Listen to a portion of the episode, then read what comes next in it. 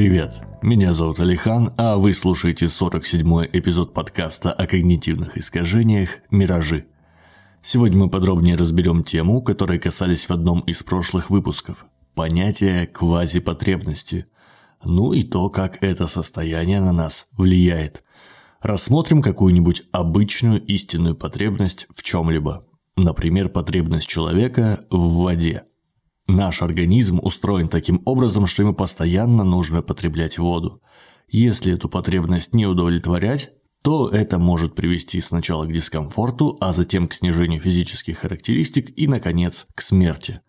Также существуют менее фатальные, но тоже истинные потребности. Например, потребность в общении, в сексе, в творческой реализации или утешении. Отличие квазипотребности от обычных в том, что они непостоянны и ситуативны. Да, воспринимаются они точно так же. Условия, в которых мы оказались, давят на нас и требуют каких-то действий. Однако в случаях с квазипотребностями эти условия не постоянный аспект окружающего мира, а лишь временное напряжение, возникшее здесь и сейчас и требующее разрядки. Вот несколько примеров квазипотребностей.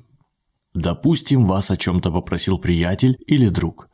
Вы приняли решение помочь ему выбрать подарок девушке и теперь это ваша квазипотребность. Ваша жизнь может и не зависит от этого выбора, однако взявшись ходить с товарищем по торговому центру, вы вряд ли внезапно остановитесь и скажете «Серег, все, давай дальше сам». Также квазипотребностью может быть какое-то обещание самому себе. Например, вы решили учить китайский и теперь ощущаете потребность ходить на занятия.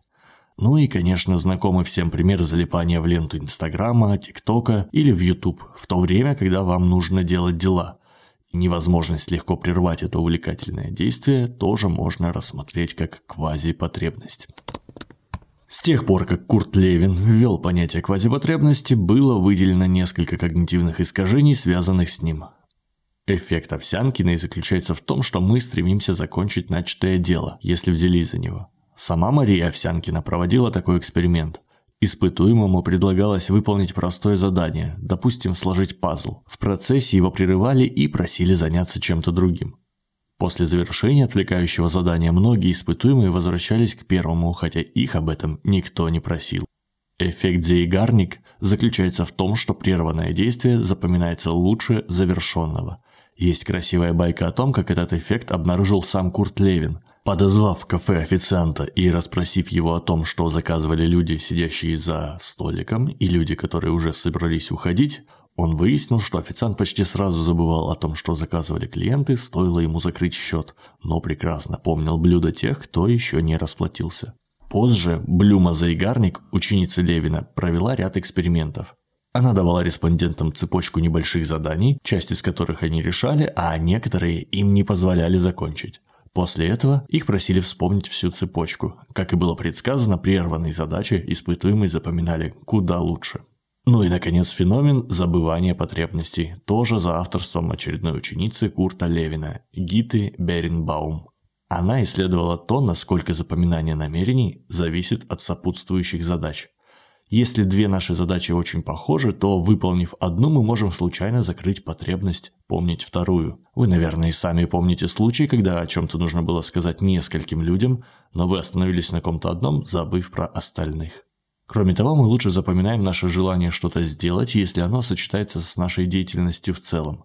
Например, если у вас запланировано на завтра съездить на дачу, полить огурцы, окучить картошку, нарвать яблок и позвонить в банк, то про звонок вы забудете с большей вероятностью. Деятельность на день, дачные дела.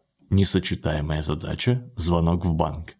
Не путайте, пожалуйста, с эффектом изоляции, при котором выбивающийся из списка элемент запоминается лучше однородной массы, ведь тут речь идет не о списках, а именно о деятельности. Как избежать эффектов, связанных с квазипотребностями?